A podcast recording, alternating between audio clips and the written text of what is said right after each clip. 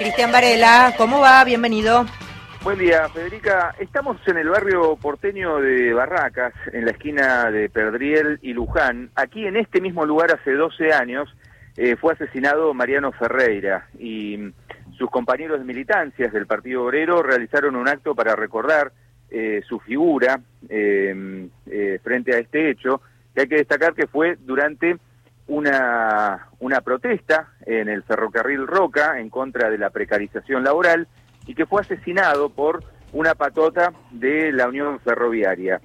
Eh, nosotros hablamos con una de las compañeras de Mariano Ferreira, eh, María, una militante del Partido Obrero, que fue eh, quien lo asistió en esos momentos críticos, y también a otra persona que fue herida de bala, eh, Elsa Rodríguez, eh, un balazo en la cabeza y que logró sobrevivir, aunque con muchas complicaciones posteriores y todavía se encuentra hoy mismo en silla de ruedas y con eh, muchas complicaciones para hablar y comunicarse. Si te parece, escuchamos lo que decía María. Elsa se, cae, yo pensé que se resbaló por, la, por el agua, cuando le agarro de la cara, le veo en este lado un triángulo de carne y un agujero para adentro y me di cuenta que no era una bala de goma. era un tiro de verdad. Entonces yo pensé que la mataron. Yo pensé que esa estaba muerta. Esa es la verdad. Y miro para el costado y lo veo a Mariano en cuquirilla, este, con las dos manos en la panza. Y se había orinado. Le levanté la remera y le vi el agujero en la panza. Él abría los ojos grandes le costaba respirar. Le saqué la mochila y lo acostamos en el piso. Lo único que yo le pedía es que no, que no, que no se, que no, no, no nos vencieran, que, que no, no, no, cierre los ojos, que siga, que lleva a llegar una ambulancia. Pero no tenía, no tenía a nadie a quien pedirle que busque una ambulancia, no, tan confuso, tan trágico. Porque mirabas a todos lados, uno gritaba, el otro corría, ¿me entendés?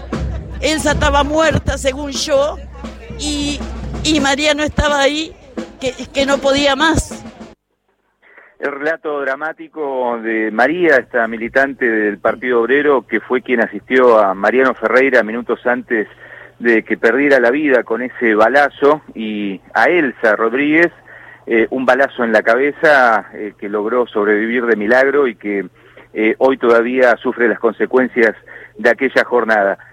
vos recordarás, Federica, esas protestas largas sobre el ferrocarril Roca a la altura de de la estación de Avellaneda eh, y que, que fue eh, que, culminó con, con esta con este enfrentamiento de una patota de la Unión Ferroviaria y que terminó con la vida de, Mariano Ferreira.